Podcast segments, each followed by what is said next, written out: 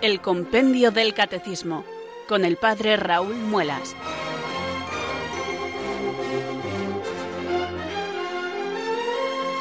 Muy buenas tardes, queridos oyentes de Radio María. Son las cuatro, las tres en Canarias. Aquí comienza una nueva edición del Compendio del Catecismo. Reciban un saludo muy cordial del Padre Raúl Muelas, que un día más les habla desde estos micrófonos de Radio María, la radio de la Virgen, la fuerza de la esperanza. Sed todos bienvenidos.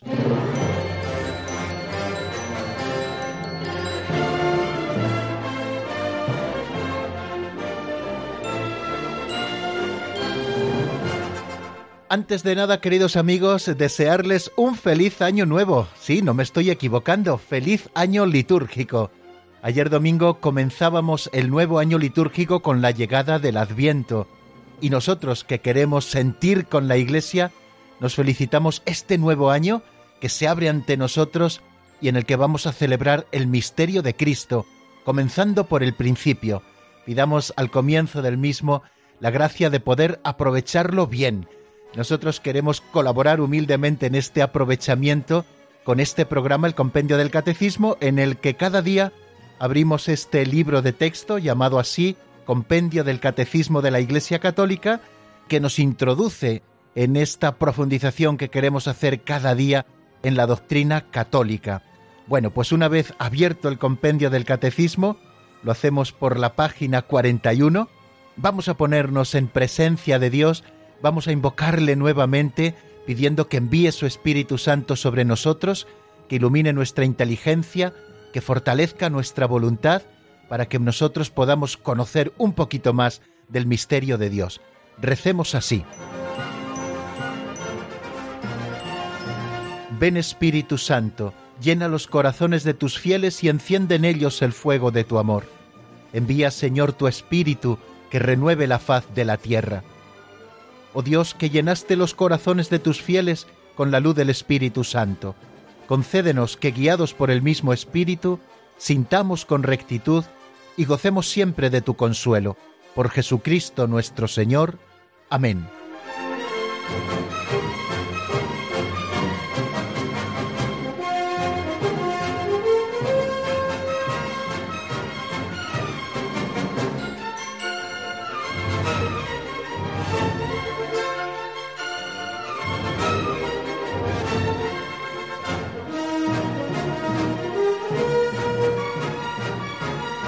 Y después de nuestra oración y siguiendo con la costumbre que tenemos todos los días que tenemos compendio del catecismo de escuchar una pincelada de sabiduría del libro así titulado de don Justo López Melús, vamos a proponerles la pincelada de hoy que se titula Los cuatro Fiat.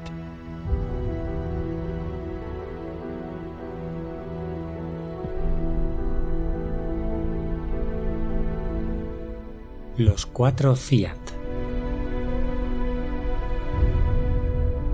En la Biblia hay cuatro fiat, hágase, que son las cuatro columnas del universo.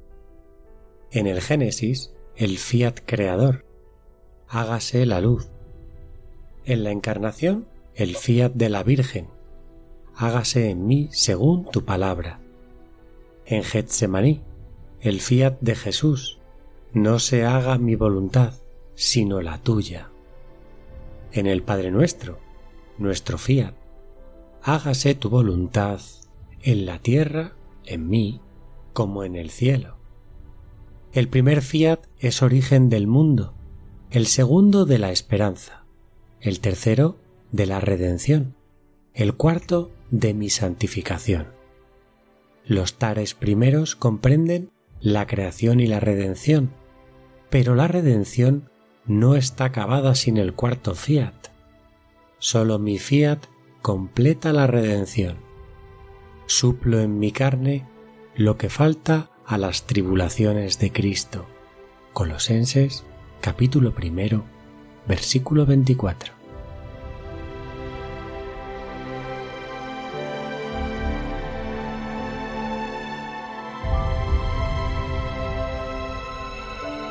La pincelada de hoy, oyentes queridos, nos habla, acabamos de escucharlo, de que existen cuatro fiat. Esta palabra fiat tiene una traducción al castellano bien clara, que es la de hágase.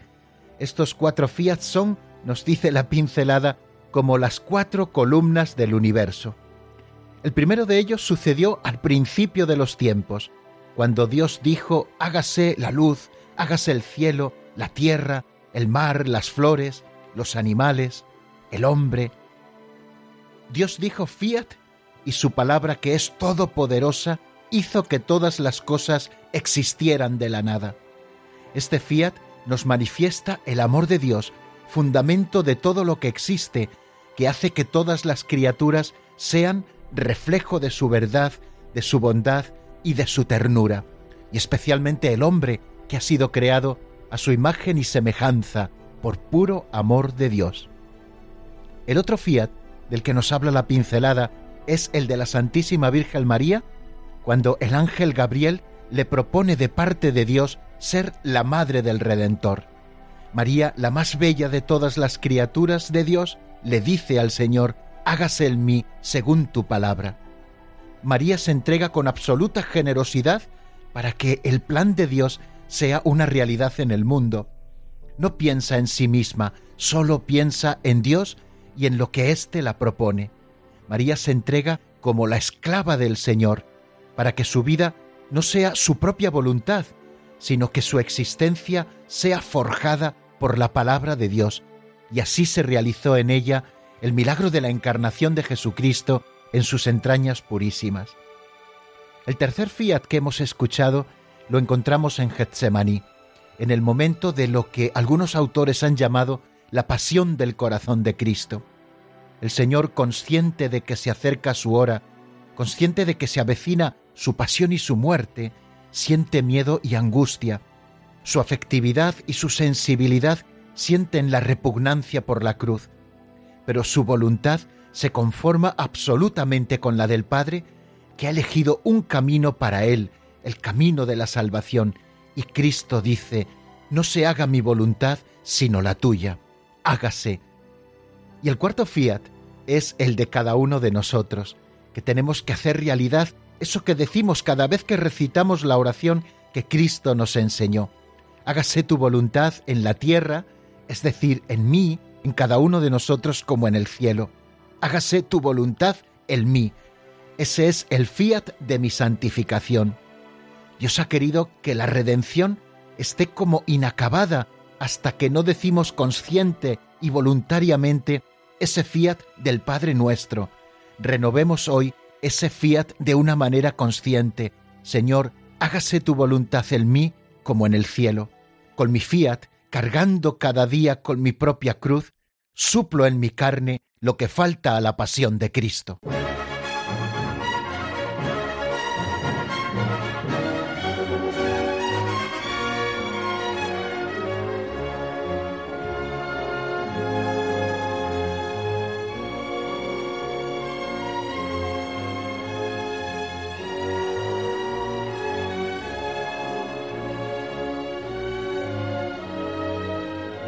Avanzamos, queridos amigos, en este programa del Compendio del Catecismo, el primer programa del nuevo año litúrgico, y lo hacemos haciendo repaso a lo que veíamos en nuestro último programa.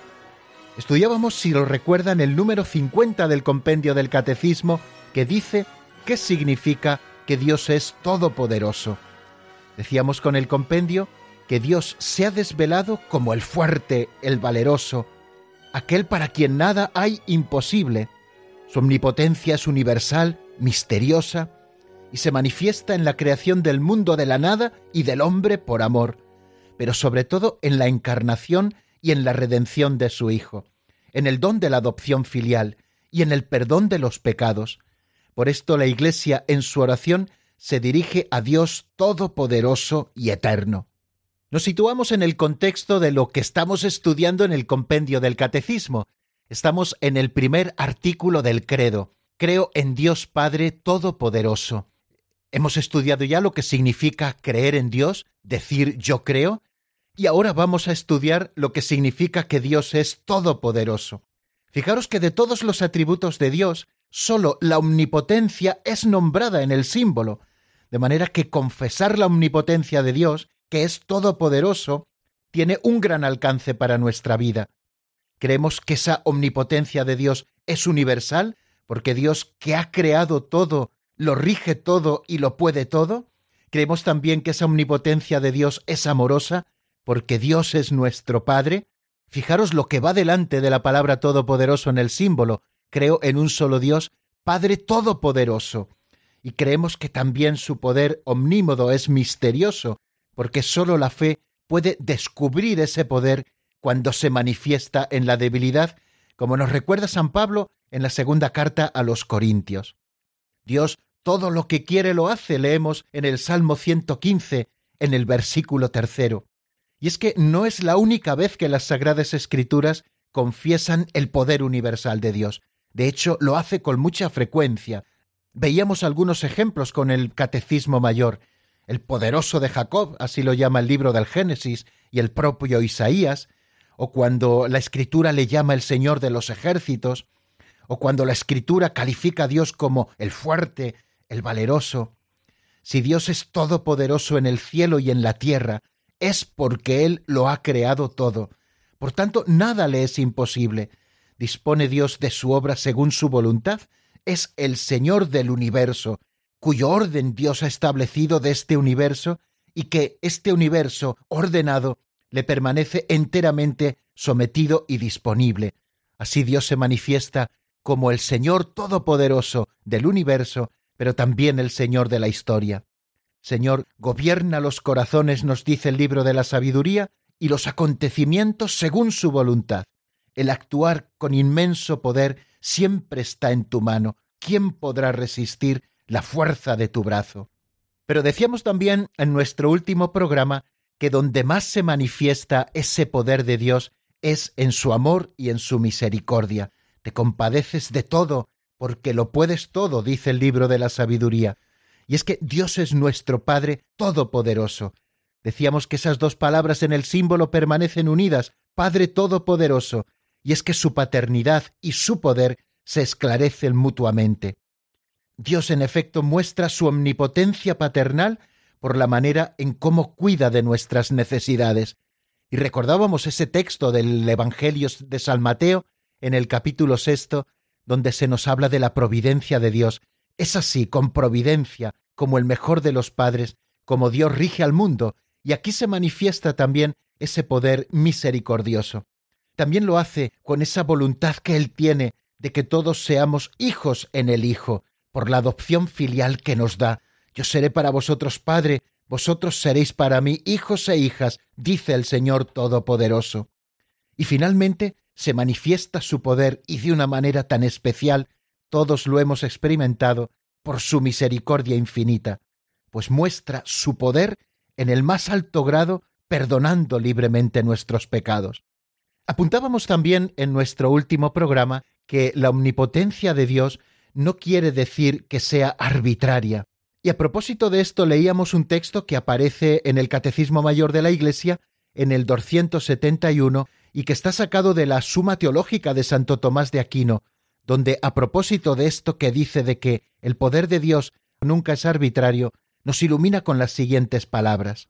En Dios el poder y la esencia, la voluntad y la inteligencia, la sabiduría y la justicia son una sola cosa, de suerte que nada puede haber en el poder divino que no pueda estar en la justa voluntad de Dios o en su sabiduría e inteligencia.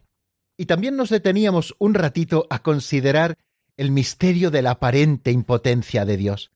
Decíamos que Dios es todopoderoso y que esta omnipotencia suya para nosotros siempre es misteriosa, porque la fuerza de Dios tantas veces se manifiesta en la aparente impotencia de Dios. La fe en Dios Padre Todopoderoso puede ser puesta a prueba y de hecho lo es tantas veces por la experiencia que nosotros podemos tener del mal, del sufrimiento, de la injusticia, del dolor. Y a veces Dios parece que se ausenta de nuestras vidas o que es incapaz de impedir el mal. Ahora bien, Dios Padre ha revelado su omnipotencia de la manera más misteriosa en el anonadamiento voluntario y en la redención de Cristo, por las cuales ha vencido al mal. Dios no ha querido vencer al mal con un decreto arbitrario, sino haciéndose solidario con nosotros de los males, sufrimientos, injusticias que a veces padecemos. De esta manera Cristo crucificado es poder de Dios y sabiduría de Dios, porque la necedad divina, leemos en la primera carta a los Corintios, es más sabia que la sabiduría de los hombres, y la debilidad divina más fuerte que la fuerza de los hombres. En la resurrección y en la exaltación de Cristo es donde el Padre desplegó el vigor de su fuerza y manifestó la soberana grandeza de su poder con nosotros los creyentes. Solo por la fe, queridos amigos, podemos adherirnos a estos caminos misteriosos de la omnipotencia de Dios. Esta fe es la que le lleva a San Pablo a gloriarse de sus debilidades con el fin de atraer sobre sí el poder de Cristo. Y esta fe que nosotros pedimos para cada uno de nosotros es la que también nos podrá hacer gloriarnos en nuestras debilidades con el fin de atraer también sobre nosotros el poder omnipotente de Cristo. De esta fe la Virgen María es modelo supremo. Creyó que nada es imposible para Dios y pudo proclamar las grandezas del Señor, como de hecho lo hace en el Magnificat. El poderoso ha hecho obras grandes por mí, su nombre es santo. Para afianzar nuestra fe y nuestra esperanza, nada más propio que la convicción de que nada hay imposible para Dios. Y terminábamos nuestra explicación del número 50 del compendio del Catecismo con esas palabras hermosas del Catecismo romano, donde se nos dice lo siguiente, Nada es pues más propio para afianzar nuestra fe y nuestra esperanza que la convicción profundamente arraigada en nuestras almas de que nada es imposible para Dios, porque todo lo que el credo propondrá luego y que nosotros, si Dios quiere, vamos a estudiar a nuestra fe, las cosas más grandes, las más incomprensibles, así como las más elevadas por encima de las leyes ordinarias de la naturaleza, en la medida en que nuestra razón tenga la idea de la omnipotencia divina, las admitirá fácilmente y sin vacilación alguna. Bueno amigos, pues hasta aquí el resumen que hacemos hoy de lo visto en nuestro último programa.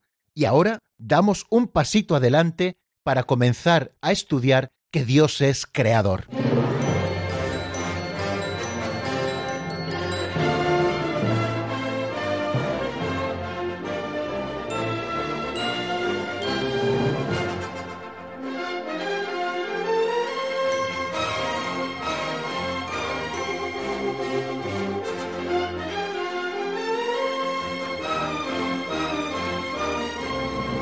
Ya ven que el primer artículo del credo dice, creo en un solo Dios Padre Todopoderoso, Creador del cielo y de la tierra. Hemos estado viendo en nuestros últimos programas lo que significa creer en Dios, lo que significa que Dios es uno solo, lo que significa que Dios es todopoderoso, y vamos a empezar a estudiar juntos, de manera sencilla, el misterio de la creación, de que Dios es creador. Vamos a ver qué es lo que nos dice el número 51 del compendio del Catecismo. ¿Por qué es importante afirmar que en el principio Dios creó el cielo y la tierra? Vamos a escucharlo en la voz de Marta Jara.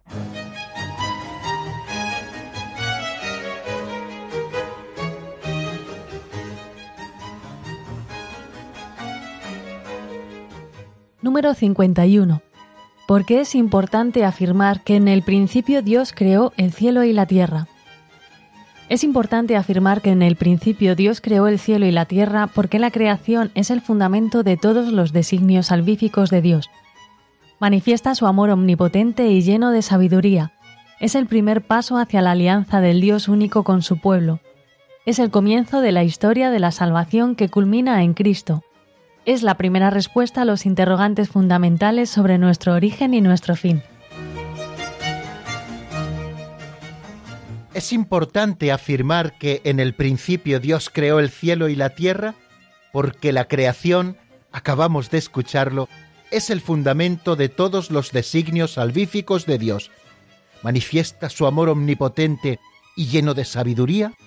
Manifiesta también con la creación. Hemos leído en el compendio, lo hemos escuchado ahora con Marta. Es el primer paso hacia la alianza del Dios único con su pueblo también que la creación es el comienzo de la historia de la salvación, que culmina en Cristo, y por último, que la creación es la primera respuesta a los interrogantes fundamentales sobre nuestro origen y nuestro fin. Comenzamos, por lo tanto, a estudiar el tema de la creación. Dice el comienzo del libro del Génesis que en el principio Dios creó el cielo y la tierra. Con estas palabras comienza la Sagrada Escritura. Son palabras dichas de una manera solemne.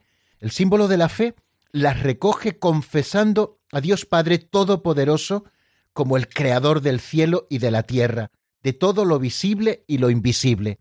Pues igual que confesamos al principio de la Sagrada Escritura que Dios creó el cielo y la tierra, así se nos revela en la palabra de Dios escrita, así también nosotros confesamos casi al comienzo del credo, creo en un solo Dios, Padre Todopoderoso, Creador del cielo y de la tierra.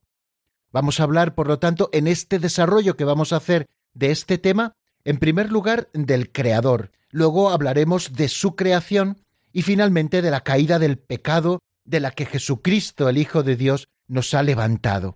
La creación, por tanto, es el fundamento de todos los designios salvíficos de Dios, es el comienzo de la historia de la salvación, que luego tiene su momento culminante, la creación culmina en Cristo.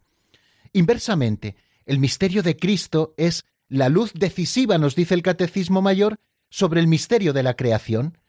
Leída la creación a la luz de Cristo Jesús, nosotros somos conscientes de que la vida de Cristo, su muerte y su resurrección revelan el fin en vista al cual al principio Dios creó el cielo y la tierra. Desde el principio, por lo tanto, Dios tenía prevista la gloria de una nueva creación en Cristo. Por eso, amigos, cuando la Iglesia se reúne en la noche de Pascua para celebrar la vigilia pascual, cuando comienza ese itinerario por tantos pasajes del Antiguo Testamento, se nos ofrecen siete lecturas del Antiguo Testamento, la epístola del Nuevo Testamento y luego el Evangelio de la resurrección del Señor. Por eso digo estas lecturas de la noche de Pascua, donde está la Iglesia celebrando la nueva creación en Cristo resucitado, pues comienzan con el relato de la creación. Y si ustedes me lo permiten, puesto que vamos con tiempo y podemos tomarnos todo el tiempo del mundo, aunque queremos ir sin prisa pero sin pausa, y por la importancia que siempre tiene para nosotros la escucha de la palabra de Dios, yo les voy a recitar para nuestro solaz y también para que nosotros recemos, ¿por qué no? La catequesis también ha de ser oración. Vamos a recitar o vamos a escuchar ahora ese pasaje quizá un poco largo, pero tan hermoso, de la catequesis de la creación. No es el único, nosotros vamos a leer el primer relato de la creación. Pero creo que es importante que nosotros eh, le escuchemos al empezar a estudiar el tema de la creación.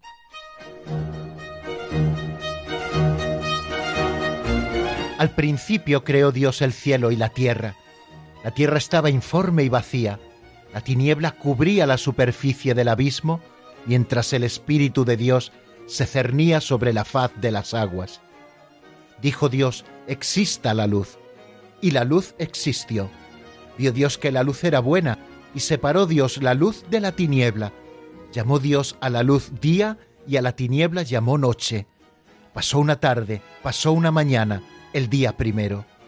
Y dijo Dios, exista un firmamento entre las aguas que separe aguas de aguas. E hizo Dios el firmamento, y separó las aguas de debajo del firmamento de las aguas de encima del firmamento. Y así fue. Llamó Dios al firmamento cielo. Pasó una tarde, pasó una mañana, el día segundo. Dijo Dios, júntense las aguas de debajo del cielo en un solo sitio, y que aparezca lo seco, y así fue. Llamó Dios a lo seco tierra, y a la masa de las aguas llamó mar, y vio Dios que era bueno.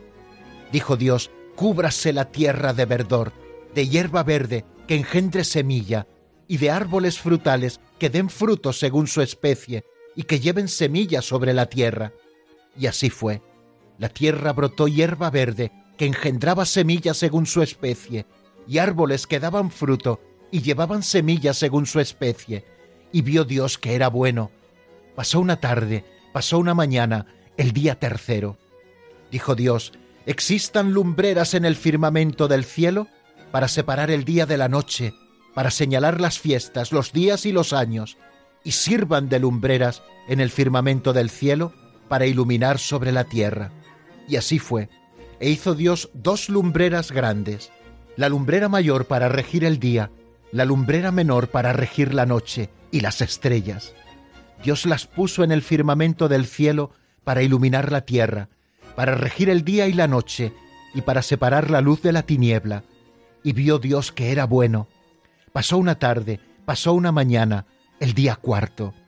Dijo Dios, bullan las aguas de seres vivientes, y vuelen los pájaros sobre la tierra frente al firmamento del cielo. Y creó Dios los grandes cetáceos y los seres vivientes que se deslizan y que las aguas fueron produciendo según sus especies, y las aves aladas según sus especies, y vio Dios que era bueno. Luego los bendijo Dios diciendo, Sed fecundos y multiplicaos, llenad las aguas del mar, y que las aves se multipliquen en la tierra. Pasó una tarde, pasó una mañana, el día quinto. Dijo Dios, produzca la tierra seres vivientes según sus especies, ganados, reptiles y fieras según sus especies. Y así fue.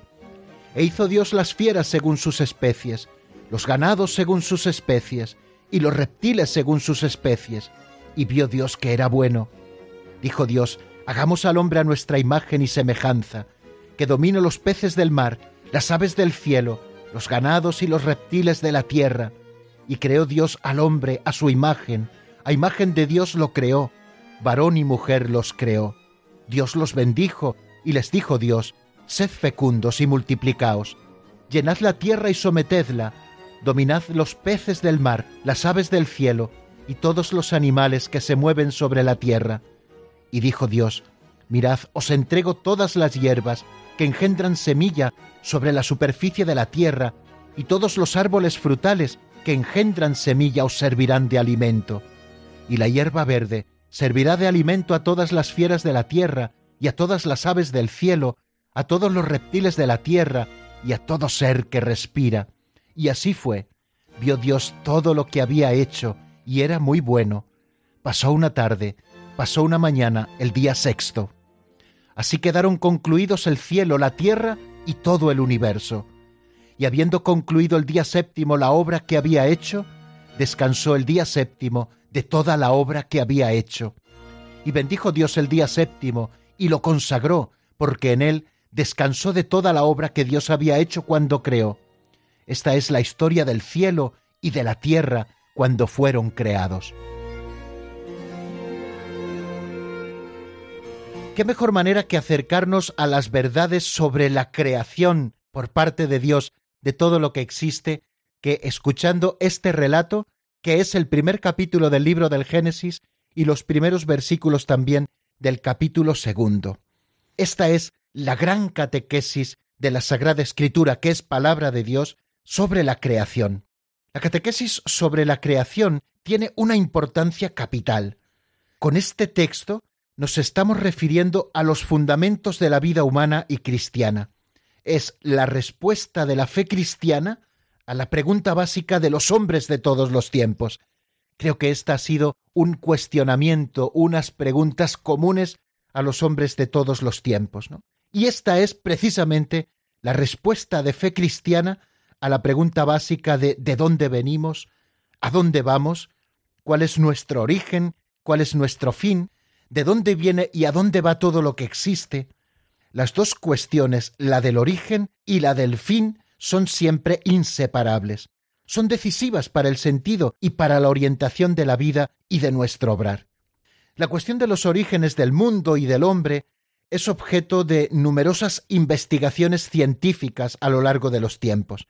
Este número, el 283 del Catecismo Mayor de la Iglesia, nos habla precisamente de ello, de que todas estas investigaciones y descubrimientos científicos a lo largo de la historia de la humanidad, pero principalmente en estos últimos siglos, todas estas investigaciones y descubrimientos, digo, han enriquecido de una manera magnífica nuestros conocimientos sobre la edad y sobre las dimensiones del cosmos, sobre el devenir de las formas vivientes, sobre la aparición del hombre, y verdaderamente cuando nosotros nos acercamos a los descubrimientos científicos sin los prejuicios propios del cientificismo y de esa razón ilustrada que pretendía ser el Dios de todo, cuando nosotros nos acercamos a los descubrimientos científicos desde nuestra sencillez y admirándonos ante ellos que vienen a darnos conocimiento de tantas cosas, estos mismos descubrimientos nos invitan a admirar más la grandeza del Creador y a darle gracias también por todas sus obras y por la inteligencia y la sabiduría que Él da a los sabios y a los investigadores. Cita un texto del libro de la sabiduría en el capítulo 7, el Catecismo Mayor, cuando nos dice que con Salomón estos, los investigadores, los científicos que descubren el origen del mundo, que con Salomón también estos pueden decir, fue él quien me concedió el conocimiento verdadero de cuanto existe, que me dio a conocer la estructura del mundo y las propiedades de los elementos, porque la que todo lo hizo, la sabiduría, me lo enseñó. Y es que, queridos amigos, el interés que despiertan estas investigaciones sobre el origen del mundo, sobre todo lo que existe, está estimulado por una cuestión de otro orden que no es meramente el científico y que supera el dominio también de las ciencias naturales. No se trata sólo de saber cómo y cuándo ha surgido materialmente el cosmos, ni cuándo apareció el hombre en qué momento determinado, sino más bien el interés viene suscitado por cuál es el sentido de tal origen, si todo cuanto existe está gobernado por el azar o por un destino ciego o por una necesidad anónima, o bien por un ser trascendente, inteligente y bueno que nosotros llamamos Dios. Y si el mundo procede de la sabiduría y de la bondad de Dios, también nosotros nos preguntamos ¿por qué existe el mal? ¿De dónde viene? ¿Quién es el responsable del mal? ¿Dónde está la posibilidad de liberarse del mal? Bueno, etcétera. No existe únicamente una respuesta a cuál es el origen del mundo, la que viene de la Sagrada Escritura y en la cual nosotros creemos, sino que desde los comienzos esta fe cristiana nuestra se ha visto confrontada a respuestas distintas de las nuestras sobre la cuestión de los orígenes. Por ejemplo, las de las religiones y de las culturas antiguas, con sus antiguos mitos sobre los orígenes de la humanidad. Bueno, todos tenemos conocimiento más o menos de muchos de estos mitos que trataban de dar explicación a los orígenes del mundo. También algunos filósofos, eh, como dice el Catecismo Mayor de la Iglesia, han intentado dar respuesta diciendo que todo es Dios. Eh, esto es el panteísmo propiamente, que todas las cosas son Dios y que el devenir de las cosas es el devenir de Dios, etc. Otros filósofos han dicho que el mundo es emanación necesaria de Dios, otros han afirmado la existencia de dos principios eternos, el bien y el mal, la luz y las tinieblas, que están en lucha permanente. Estas son las posturas dualistas, como por ejemplo el maniqueísmo. Para estos el mundo material sería malo, sería producto de una caída y por lo tanto hay que rechazarlo y superarlo, como por ejemplo los movimientos gnósticos que pensaban así. Otros admiten que el mundo ha sido creado por Dios, pero como si se tratara de un relojero del gran arquitecto, que lo había hecho todo, pero luego se habría desentendido de ese mundo que ha creado. Estas son las posturas deístas, sobre todo de la Ilustración, ¿no? Y bueno, y posteriormente que siguen manteniéndose y que muchos siguen pensando así.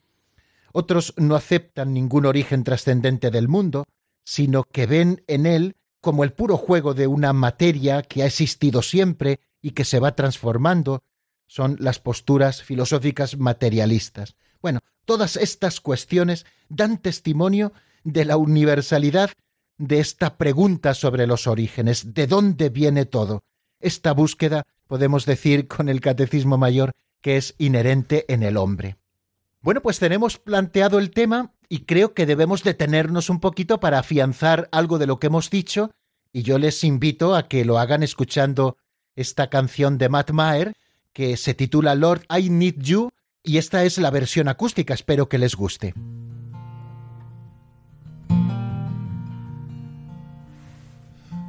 I come, I confess, bowing here, I find my rest.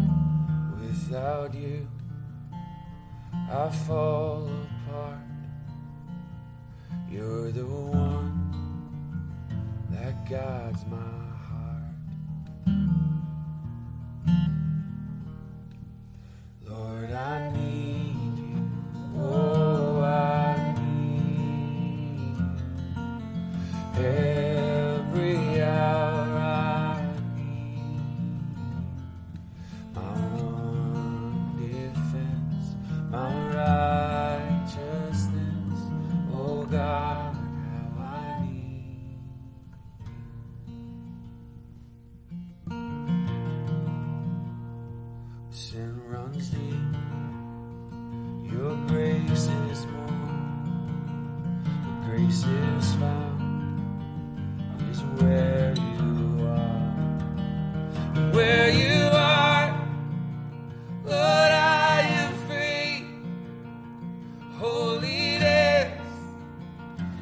Christ in me. Yes, where you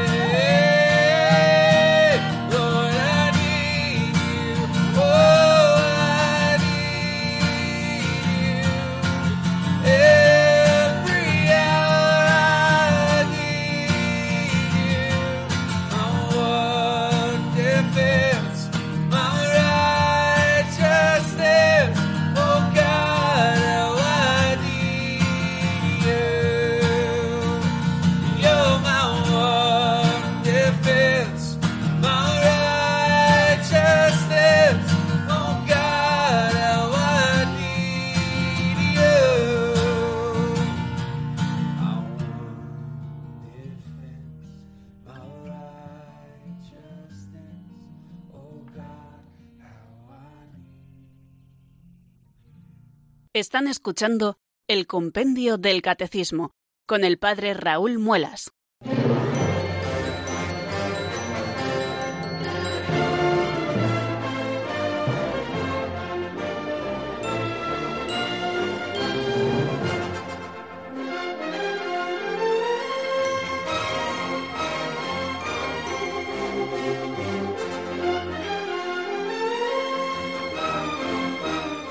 Bien amigos, hemos eh, leído el número 51, que es el que estamos estudiando en este día. ¿Por qué es importante afirmar que en el principio Dios creó el cielo y la tierra? Hemos escuchado también el relato de la creación tal y como nos lo presenta el primer capítulo del libro del Génesis, en el que se fundamenta nuestra fe, no solo en este pasaje, sino también en otros muchísimos pasajes de la Escritura, del Antiguo y del Nuevo Testamento, Hemos visto que esta cuestión está inherente en la propia razón humana, que en todos los siglos se ha cuestionado este tema de los orígenes y hemos visto algunos ejemplos de respuestas que se han ido dando, respuestas que confrontan con nuestra fe católica. Y ahora seguimos un poquito eh, intentando estudiar este tema, ¿no? Eh, decimos que la inteligencia humana puede encontrar por sí misma una respuesta a las cuestiones de los orígenes. La existencia de Dios creador puede ser conocida por sus obras gracias a la luz de la razón natural. Nosotros contemplamos las obras que existen, podemos remontarnos a ese que tiene el ser por sí mismo y no porque otro se le haya dado, el principio sin principio. Pero este conocimiento es con mucha frecuencia, y creo que todos así podemos también dar testimonio, oscurecido y desfigurado por el error. Por eso la fe viene a confirmar y a esclarecer la razón para la justa inteligencia de esta verdad. Por la fe sabemos, dice la carta a los Hebreos, que el universo fue formado por la palabra de Dios, de manera que lo que se ve resultase de lo que no aparece. La verdad de la creación es tan importante para toda la vida humana que Dios en su ternura ha querido revelar a su pueblo todo lo que es saludable conocer a este respecto. Más allá del conocimiento natural que todo hombre pueda tener del Creador, Dios reveló progresivamente a Israel el misterio de la creación, y lo hizo a lo largo de la historia de la salvación.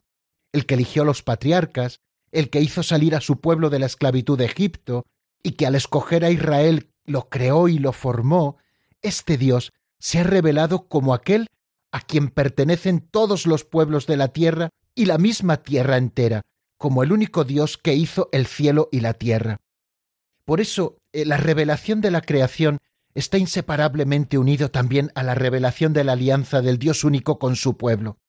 La creación es revelada como el primer paso hacia esta alianza. Dios que hace alianza con su pueblo, y el primer paso remoto de esta alianza es precisamente la creación. Decíamos el otro día que la vida es el primero de los dones, que si no existe la vida no podemos poner en esa percha todos los demás dones de Dios. Pues así también la creación es la percha que luego ve cumplimiento también en la alianza, primero con el pueblo en el monte Sinaí y después esa alianza nueva y eterna en Jesucristo. Por eso la creación es el primer y más universal testimonio del amor de Dios Todopoderoso, que ha creado todas las cosas por amor, porque así lo ha decidido. Por eso la verdad de la creación se expresa con un vigor creciente en el mensaje de los profetas, en la oración de los salmos, también en la vida litúrgica tanto del antiguo Israel como de la Iglesia Santa, aparece la creación en la reflexión de la sabiduría del pueblo elegido. Por ejemplo, les voy a leer lo que dice el libro de los Proverbios en el capítulo 8, versículos del 22 al 31 aparece este texto cuando se describe el origen divino de la sabiduría, y dice así. El Señor me creó al principio de sus tareas, al comienzo de sus obras antiquísimas. En un tiempo remoto fui formada, antes de que la tierra existiera. Antes de los abismos fui engendrada, antes de los manantiales de las aguas. Aún no estaban aplomados los montes, antes de las montañas fui engendrada. No había hecho aún la tierra y la hierba ni los primeros terrones del orbe. Cuando colocaba los cielos, allí estaba yo, cuando trazaba la bóveda sobre la faz del abismo. Bueno, nos habla de esa sabiduría eterna que estaba en Dios y que con Dios fue creando, un tema también que si Dios quiere veremos mañana. Entre todas las palabras de la Sagrada Escritura sobre la creación, ocupa un lugar único los tres primeros capítulos del Génesis que nos hablan precisamente de la creación. Nosotros hemos leído solo el primer relato de la creación, pero a continuación viene el segundo relato de la creación. Estos textos literariamente pueden tener diversas fuentes, como nos han estudiado los exegetas, pero fijaros, los autores inspirados los han colocado al comienzo de la escritura para que expresen solemnemente las verdades de la creación es decir, de su origen y de su fin en Dios, que todas las cosas tienen su origen en Dios y que todas las cosas tienen su fin en Dios. Esas son las verdades expresadas solemnemente en esos tres primeros capítulos del Génesis. También como verdad de la creación, de su orden y de su bondad. Todo ha sido ordenado por Dios y todo es bueno. También conocemos por estos capítulos la vocación del hombre, la vocación del hombre que es vivir en comunión con Dios, y vivir también como rey de la creación, según los principios que Dios ha establecido para esa creación. Y también encontramos en estos tres primeros capítulos la cuestión del drama del pecado y la esperanza de la salvación. Todas estas cosas, queridos amigos, leídas a la luz de Cristo, en la unidad de la Escritura y en la tradición viva de la Iglesia, estas palabras siguen siendo la fuente principal para la catequesis de los misterios del comienzo, la creación la caída, la promesa de la salvación. Bueno amigos, pues hasta aquí eh, lo que hoy vamos a avanzar. Ahora vamos a pasar, después de la canción que vamos a escuchar a continuación, al momento de los oyentes. Yo les invito a que marquen el 91005 9419, el 91005 9419, y enseguida estamos con ustedes después de este tema de Juan Santa María titulado Coloquio Amoroso, está sacado del álbum Muero porque no muero.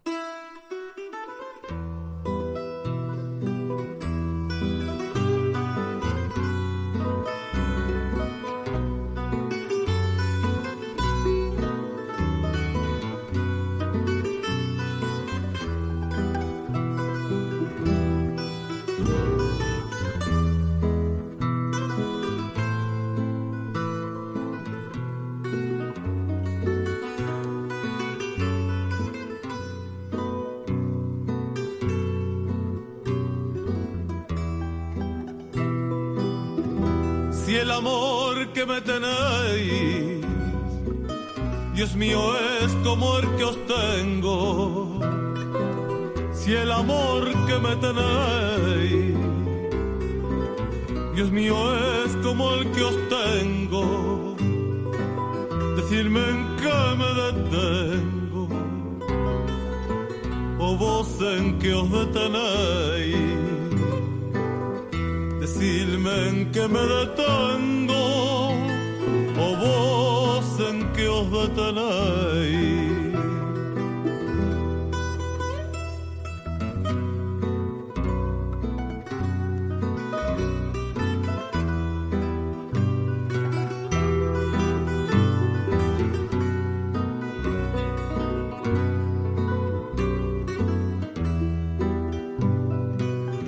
Alma, ¿qué quieres de mí? Dios mío, no ¿qué quieres de mí? Dios mío, no más que verte. Y que tememos de ti. Lo más que temo es perderte y que teme más de ti, lo más que temo es perderte.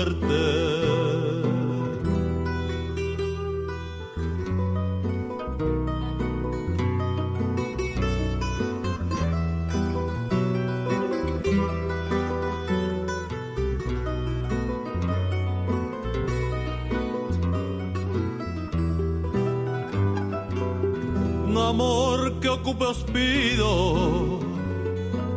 Dios mío, mi alma os tenga un amor que ocupe os pido.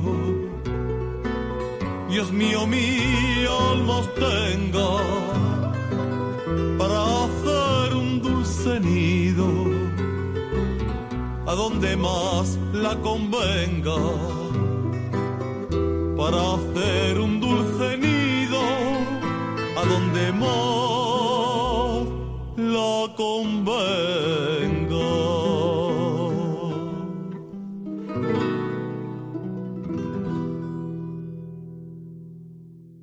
Están escuchando el Compendio del Catecismo con el Padre Raúl Muelas.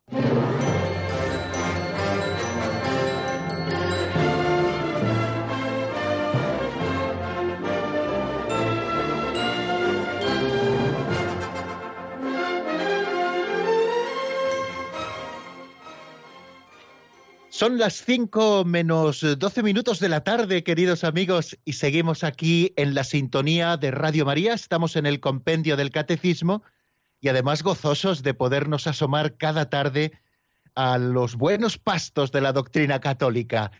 Y además, bueno, pues con tranquilidad y paz, como hacemos siempre las cosas en Radio María, pues vamos avanzando poquito a poco, hablando de las cosas de Dios, empapándonos de ella, y el Señor nos da la gracia de poder ir conociendo un poquito más cada día su misterio, ¿no? Es un don de Dios, por eso siempre comenzamos rezando y constantemente es nuestra, nuestra catequesis una constante invocación a Dios para que Él nos ilumine. Bueno, vamos a dar paso a la primera llamada que ya tenemos ahí porque para eso estamos en este último momento del programa. Nos vamos hasta la capital de España, hasta Madrid, eh, donde nos espera Ana María. Buenas tardes y bienvenida, amiga. Buenas tardes, padre. Muchas gracias por su labor de apostolado. Y quería preguntarle lo siguiente. El otro día usted hacía una cita de Isaías, que era Santo, Santo, Santo, Señor Todopoderoso. Yo he estado mirando en, en mi Biblia y ponía Yahvé Sebaot. ¿Qué significa esa palabra?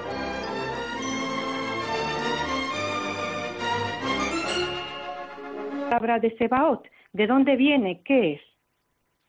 Bueno, pues eh, efectivamente se está refiriendo a un texto que el otro día citábamos a propósito, por, darle un poquito el contexto, a propósito de, de mm, las presencias de la Santísima Trinidad en el Antiguo Testamento, mm, presencias que no son explícitas porque la plenitud de la revelación nos llega con Cristo, pero sí que a la luz de Cristo nosotros vemos esas presencias de las tres divinas personas ya operando siempre juntas, como lo hacen por aquello de la perijóresis, como mañana diremos, en, todo, en todo el Antiguo Testamento. Bueno, pues a propósito de eso citábamos un texto de Isaías, que es eh, la visión que él tiene con motivo de su vocación, ¿no? Bueno, eh, y entonces eh, los serafines que estaban junto al trono de Dios gritaban eso, santo, santo, santo, el Señor Dios de los ejércitos, o Yahvé Sebaot, ¿no? Bueno, pues eh, efectivamente estamos, estamos refiriéndonos a, traducciones, ¿no? A traducciones.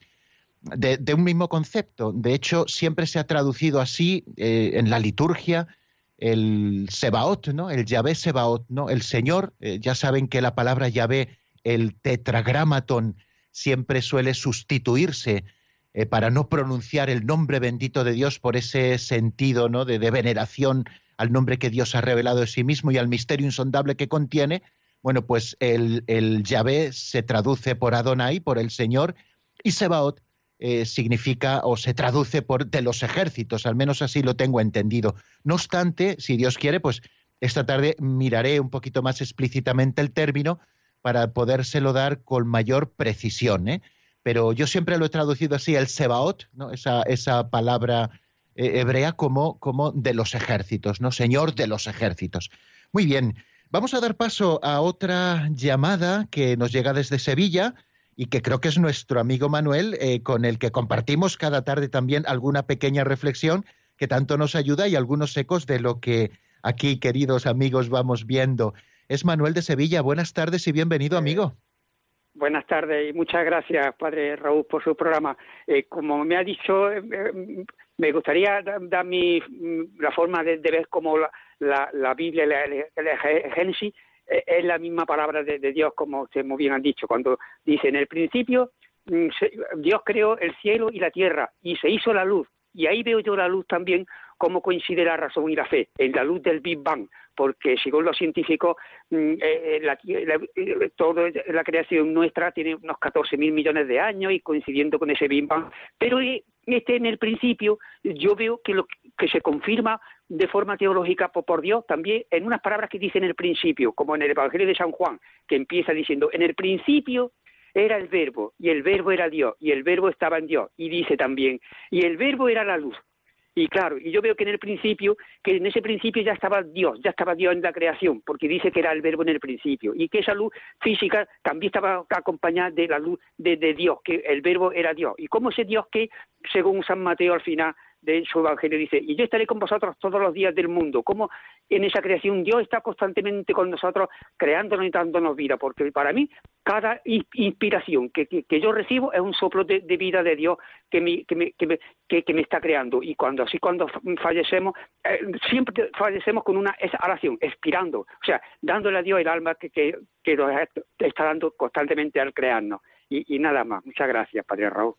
Bueno, muchísimas gracias Manuel, porque siempre con su intervención pues nos hace bueno poner el acento en alguna de las cosas que hemos estado diciendo y sobre todo algo muy bonito y es cómo él las recibe, ¿no? Es decir, eh, es cierto que cuando leemos la palabra de Dios eh, lo que se lee es lo mismo para todos, pero el eco que esta palabra de Dios tiene en el corazón de los que lo escuchan eh, siempre es diferente y esto forma también parte de la riqueza de la Iglesia, ¿no? Y de alguna manera también de la comunión de los santos, ¿no?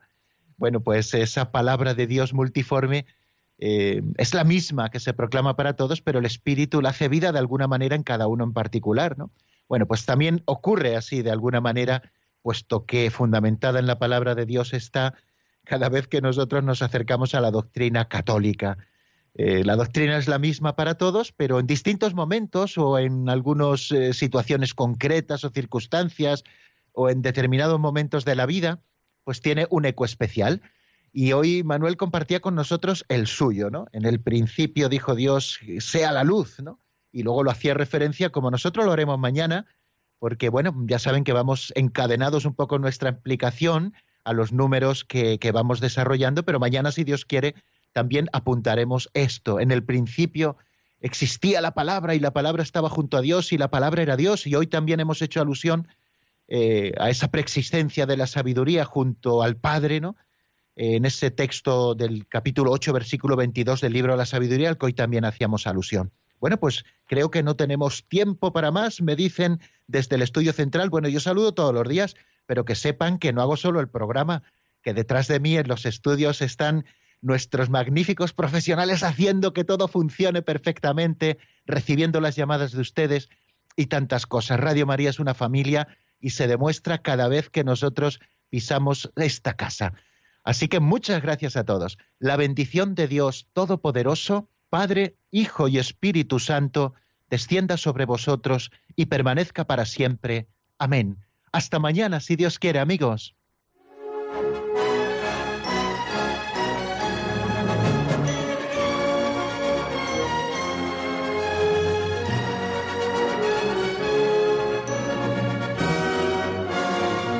El Compendio del Catecismo con el Padre Raúl Muelas.